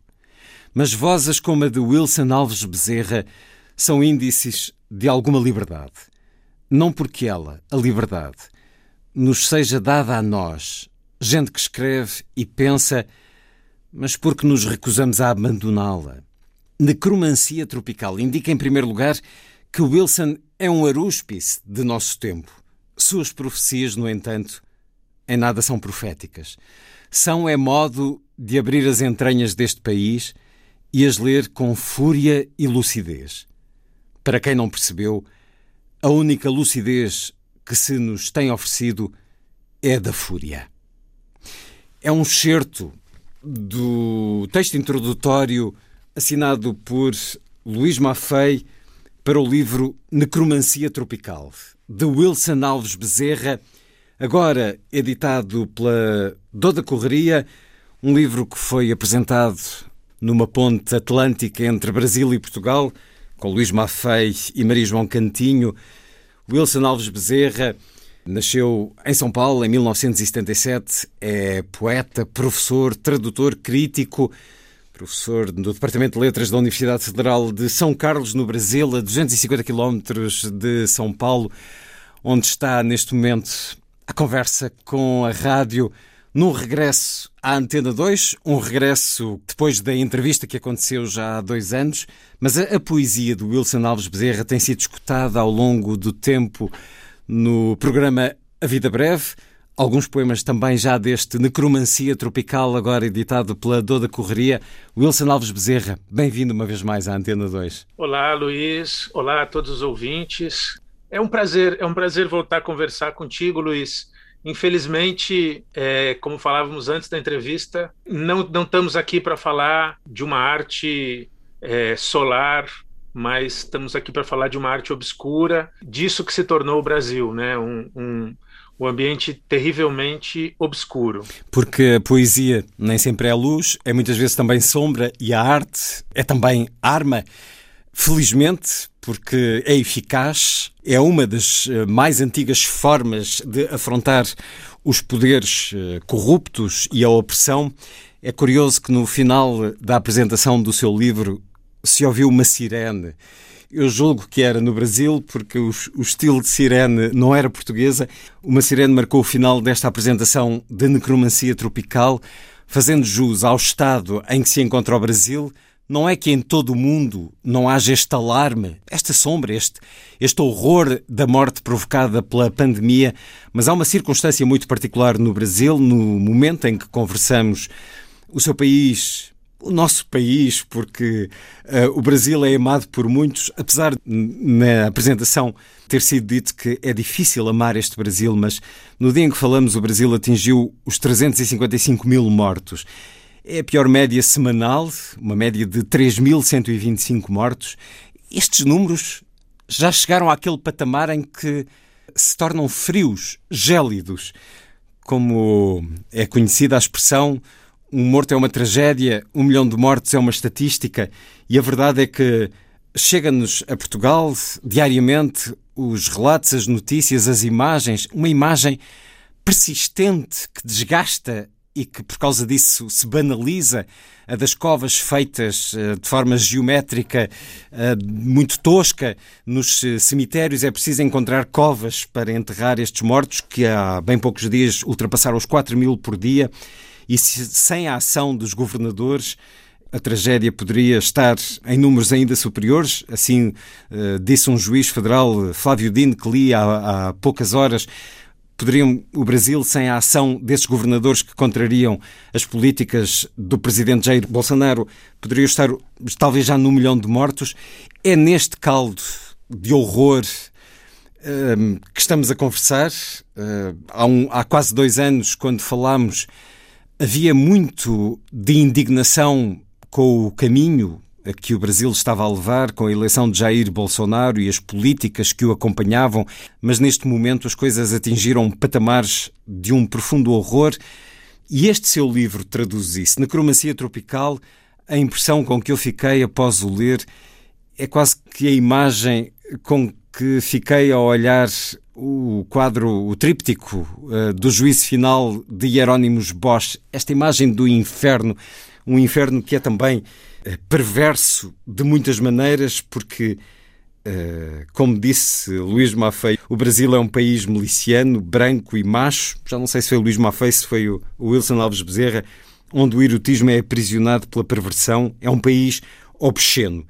É um país que neste momento é inamável.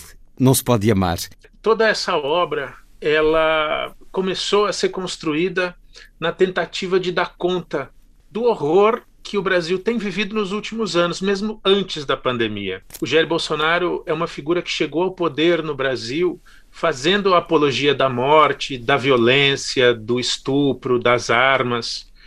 E, portanto, quando o livro começou, é, ainda se chamando Catecismo Moreninho, é, no, no fim de 2019, começo de 2020, ele já mirava nessa direção.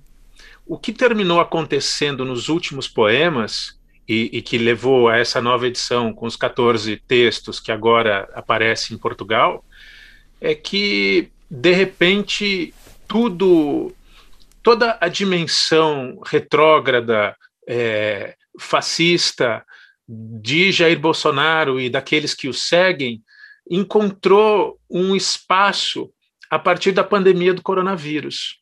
É como se o Brasil, você disse isso com outras palavras, tivesse se transformando num grande campo de concentração em que é, a população é desumanizada e o fato de, no Brasil, nesse momento, em praticamente todo o país, não, haver leitos é, para os doentes de Covid, haver falta de oxigênio, de equipamento básico de proteção, como se isso tivesse sido naturalizado. Isso é reatualizado diariamente pelo discurso do presidente da República. Então, o livro, embora os textos tenham imagens distópicas, ele terminou ganhando um aspecto cada vez mais realista.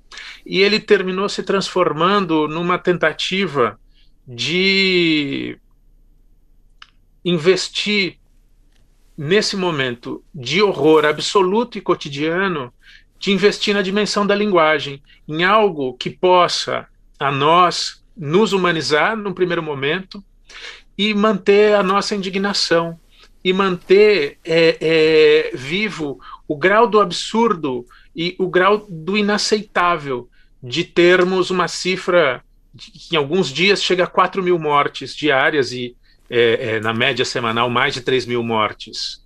Isso precisa ser repudiado com veemência sempre. E, e a arte e a poesia, elas servem de arma para, para que nós não caiamos nessa letargia que o Brasil, ou parte das brasileiras e dos brasileiros, parecem ter caído em alguns momentos de ir aceitando, não, é, são só os velhos que estão morrendo, são só mais uns dias. É, não, não. Tem jovens morrendo, tem crianças morrendo, tem muitas pessoas. Essa cifra obscena de 350 mil mortos no meu país, ela ela é obscena porque muitas dessas pessoas não precisariam ter morrido se houvesse uma política federal de cuidado, se houvessem políticas efetivas de distanciamento social e se o próprio presidente da República não não se colocasse como um opositor da vacina, do distanciamento social, das medidas que são preconizadas pela Organização Mundial de Saúde. Há um país maioritariamente calado e adormecido, já o havia quando a eleição de Bolsonaro, indiferente às afirmações revoltantes que ele fazia do estupro, do racismo, mas agora como é que acontece este silêncio, nomeadamente daqueles que têm voz como uh, artistas, escritores, jornalistas? Como é que é possível ainda este adormecimento e esta indiferença hoje, Wilson Alves Bezerra? O que é que explica? Eu, eu vejo há muitos, nos últimos anos no Brasil, é, uma espécie de desmobilização, como se nada nunca no, nos dissesse respeito, como se as decisões da política não, não atingissem o cotidiano, como se. E nesse momento, uma, um processo de denegação, que o Freud chamaria de denegação. Não, isso não está acontecendo. É, existem pessoas lustras, existem artistas, existem políticos e é, é, fazendo frente a isso, mas é como se o nosso discurso não ecoasse como deveria, como se é, é como se fosse uma medida de proteção das pessoas para não encararem a realidade na qual nós estamos imersos nesse momento. Eu, eu, eu vou te contar uma coisa, Luiz. Quando eu era adolescente, estava na escola e, e aprendia sobre o nazismo, a gente sempre se perguntava, mas como era possível? Como era possível que tivesse uma matança é, é, generalizada de milhões de pessoas e isso fosse tomado cotidianamente como algo normal? É exatamente isso que a gente vive no Brasil hoje. As pessoas consultam o número de mortos no fim do dia como se estivesse consultando a previsão do tempo, para saber, não, com esse número de mortos eu posso viajar, eu posso ir de férias. É, o que eu, nos últimos dias eu acho que com essa com essa com esse crescimento tremendo dos das mortes algumas pessoas começam a se dar conta, mas é muito tímido, morreu muita gente. E, e, e o que está no nosso horizonte é que vai morrer, morreremos muitos brasileiros ainda. A capa deste seu livro também nos dá a perfeita dimensão do que é hoje o Brasil. É uma capa impressionante de Augusto Meneghine, em que um bananal, um enorme cacho de bananas, é encabeçado pela imagem da morte. É esta referência que nos leva, por exemplo, para a United Fruit Company, essa multinacional norte-americana que deu cabo da América Latina. Conversei sobre isso há pouco tempo, a propósito do último livro de Mário Vargas Llosa. Fale-nos desta, desta capa e da escolha que o levou a ela. A capa do livro é o projeto desse, desse artista que teve um, um período aí em, em Lisboa, o Augusto Meneguin, e ele fez essa leitura uh, no Brasil a imagem do país tropical e da América Latina, a imagem nos anos 50 da Carmen Miranda com aquela com aquele cesto de frutos na cabeça, é, ele, ele relê essa imagem carnavalizada, né, do nosso país e com essa figura da morte, essa aquela figura esguia em cima das das bananas num fundo vermelho sangue. Eu acho uma imagem muito muito eloquente. Eu acho que o Augusto foi muito bem sucedido e eu acho que isso dá um pouco a dimensão do, do livro, porque eu acho que o livro ele permite a gente pensar no Brasil como esse esse território é, que muitas vezes foi o Brasil e a América Latina muitas vezes foi alvo desse olhar europeu como a terra prometida, como o Eldorado e, e na verdade nesse momento nós devolvemos ao mundo essa imagem de horror, né? Desde a violência colonial até é, a maneira como essa violência colonial se reatualiza cotidianamente nas, nas nossas vidas. Eu acho que essa, essa capa num negativo da imagem maravilhosa no Brasil, ela tem esse poder de devolver essa imagem. Wilson, ainda sobre as vozes e a, a reação, o protesto, a contestação, a indignação, o facto de hum, hoje muito dessa indignação ser canalizada para as redes sociais, as vozes são livres, mas perdem-se no meio de um coro de milhões de outras vozes que gritam, cada uma a, a sua opinião, que gritam obscenidades, que gritam manipulações nas redes sociais, mas também nos médias e até nos livros. Hoje edita-se um livro com toda a facilidade. Hoje as vozes que lutam são caladas pelo ruído? Luiz, a gente padece. Eu acho que isso é uma, é uma moléstia global, mas eu noto no cotidiano. Nós padecemos no Brasil da falta de escuta. Então, a, a rede social se transforma num espaço em que todos se expressam e ninguém se escuta. Num, num romance que eu escrevi, publiquei em 2018, Vapor Barato, eh, tem uma, o personagem usa uma imagem que eu acho muito apropriada, que é a rede social como uma ágora de autistas, em que tem o ruído, como você disse, todos falando com um discurso veemente, mas aquilo não encontra eco, aquilo não faz laço. E nesse momento em que a vida social, é, afetiva, toda ela se voltou para as telas, é como se tudo acontecesse apenas nas telas.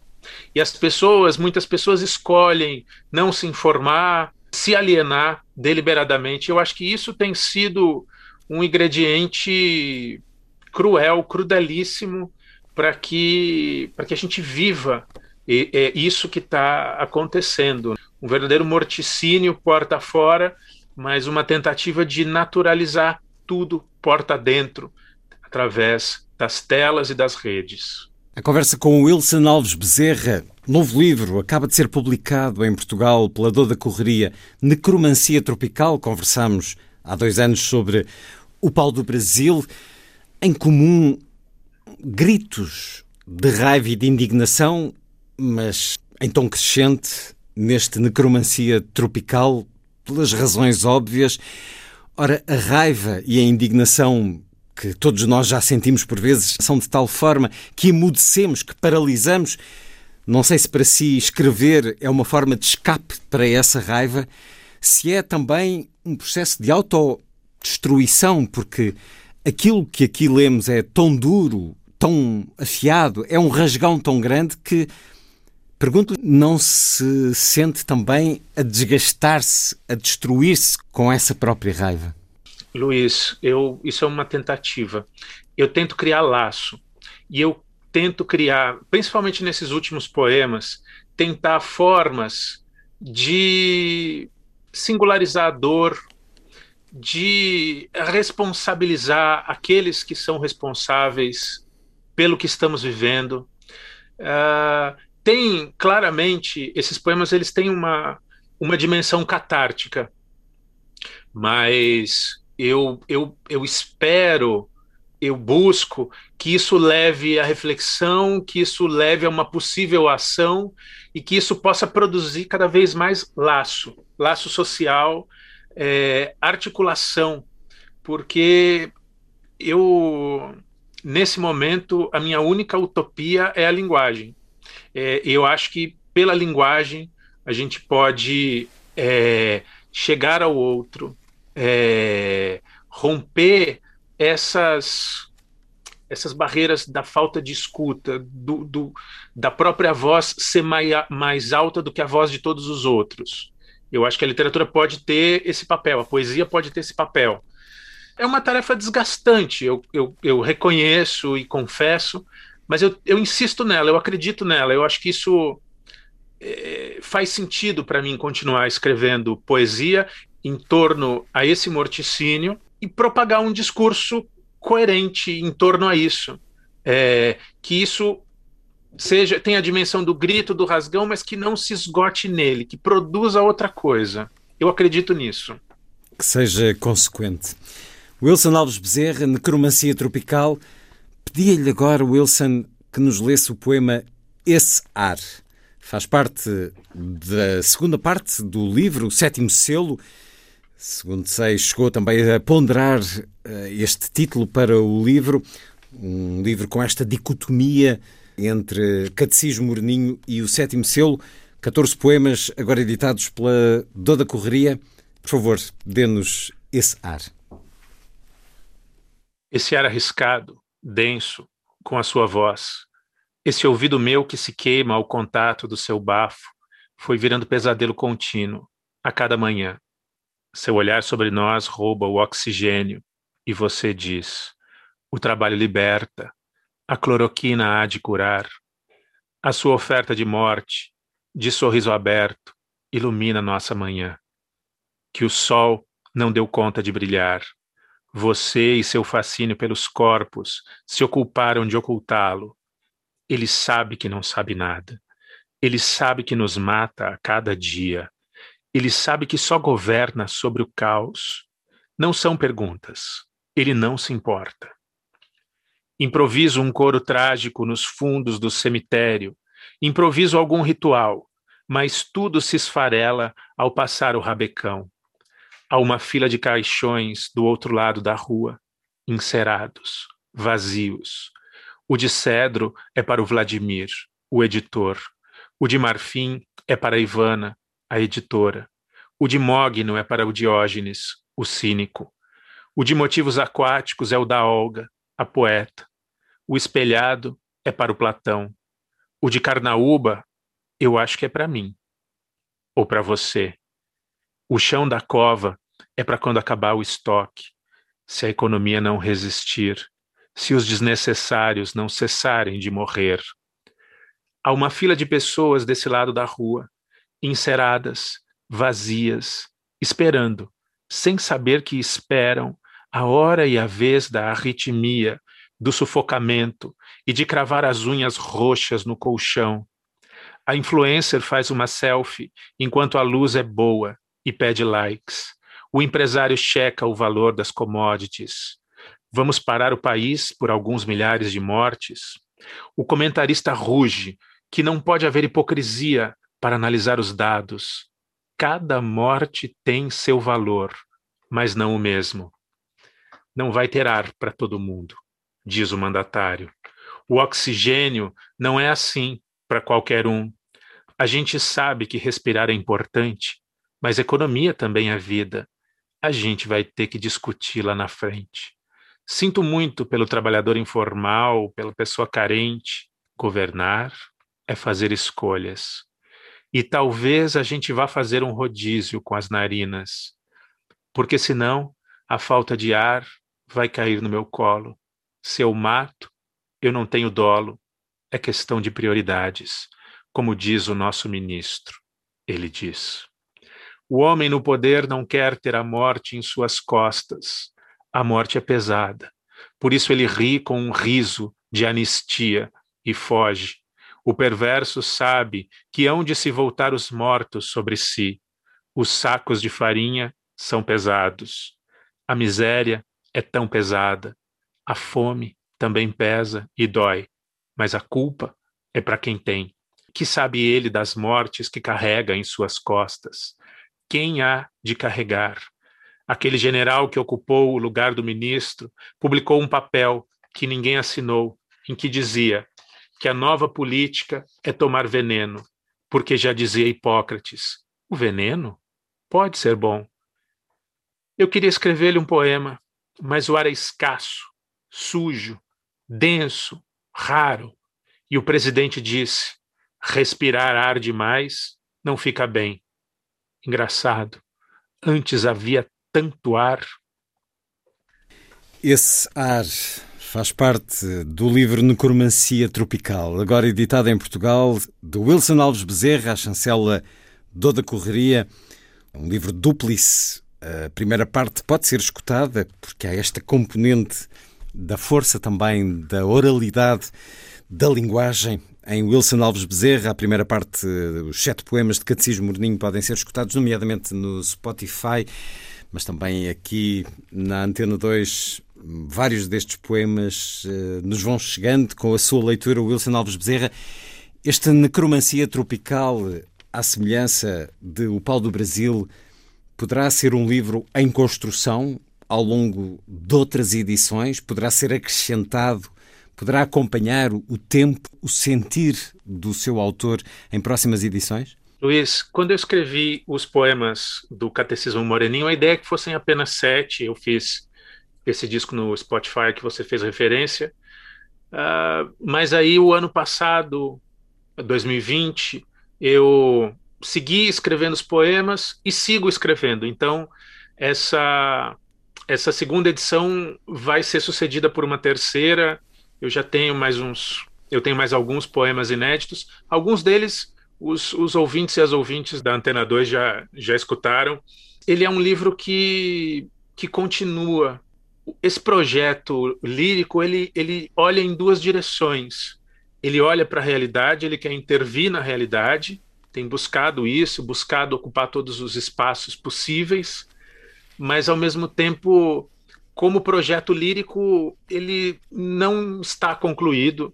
Então, certamente haverá outras haverá outras edições. A poesia de Wilson Alves Bezerra num livro Rasgão, retrato do Brasil apocalíptico, deste tempo de sombras. Espero que um dia possamos conversar sobre poesia de luz. Wilson Alves Bezerra, esta não é de facto, mas a esperança é aquela que sobrevive e que nos motiva sempre. Wilson Alves Bezerra, Necromancia Tropical, edição Toda Correria, está disponível em Portugal uh, para aquisição através da internet, claro, mas também em livrarias como a Snob ou a Poesia Incompleta, várias outras, certamente, em todo o país. É uma questão também de procurar no sítio da internet da editora Doda Correria. Wilson Alves Bezerra, uma vez mais, à conversa na Antena 2. Muito obrigado. Grande abraço, Luiz. É, obrigado pela oportunidade. Com a esperança viva de que a gente possa conversar brevemente sobre outra poesia, que outra poesia seja possível no Brasil em breve. Assim seja.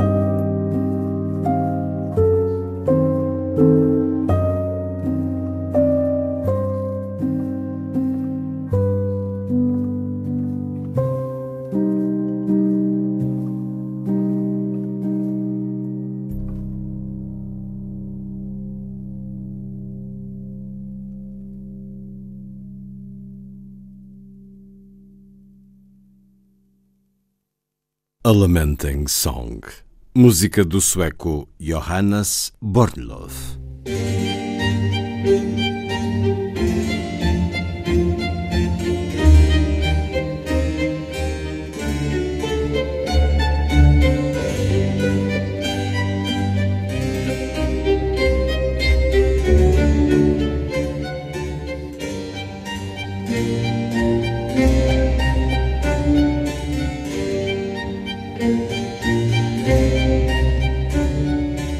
Força das coisas.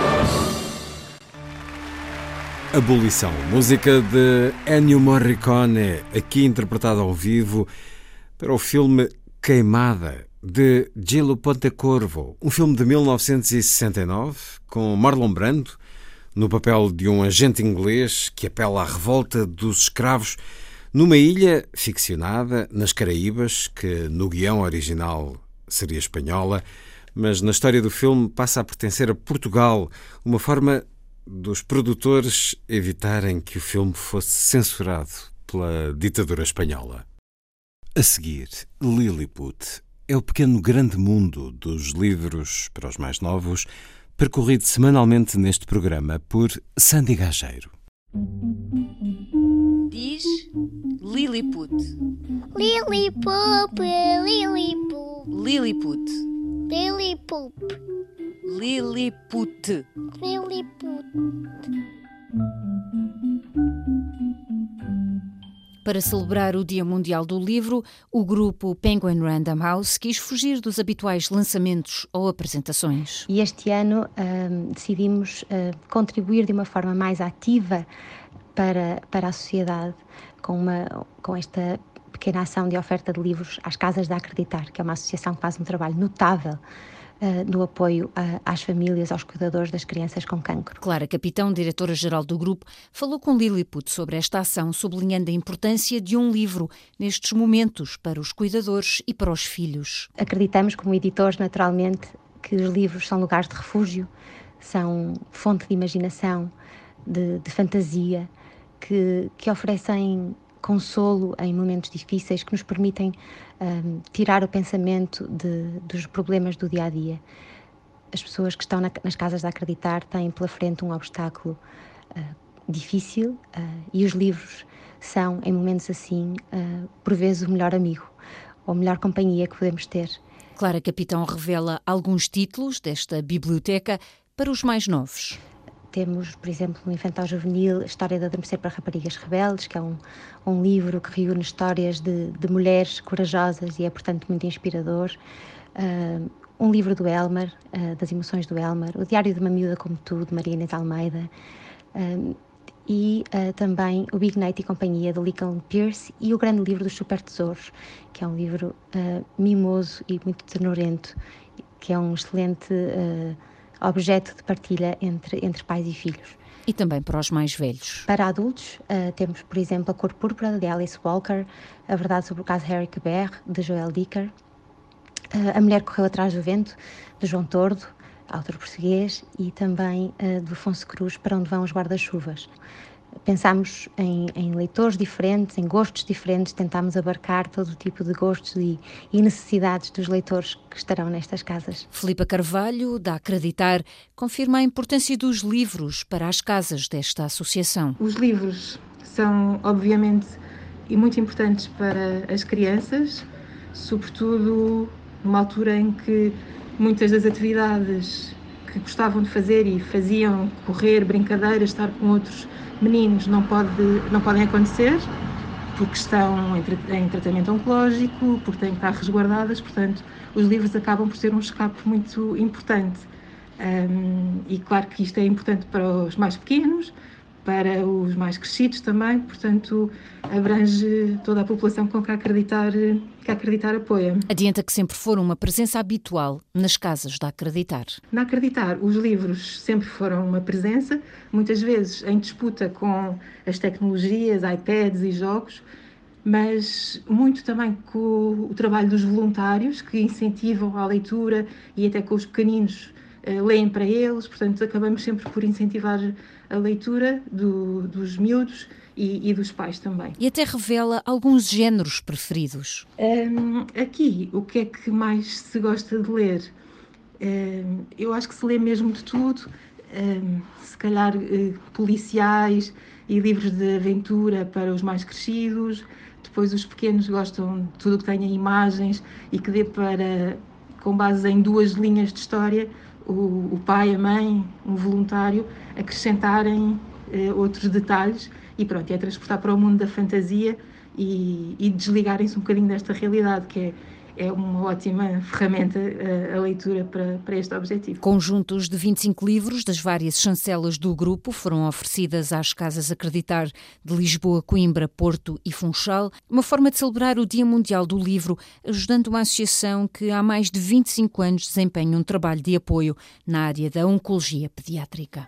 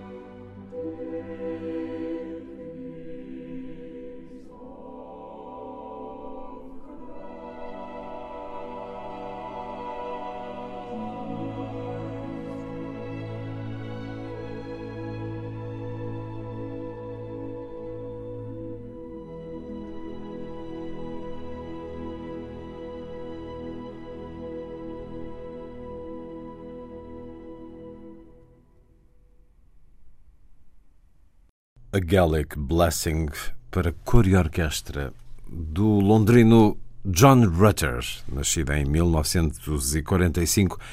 Escutamos o coro Polyphony e a Bournemouth Sinfonieta, sob a direção de Stephen Layton. E foi a força das coisas. Assim, obrigado por estar com a rádio. Bom dia, bom fim de semana.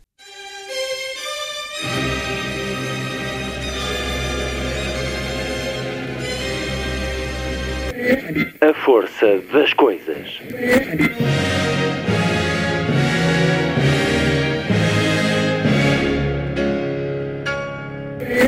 Welcome to the 109th last night of the proms.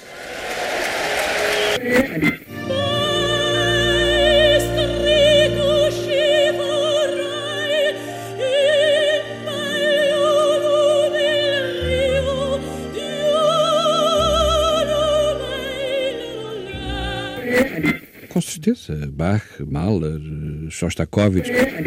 Um programa de Luís Caetano. Twelve.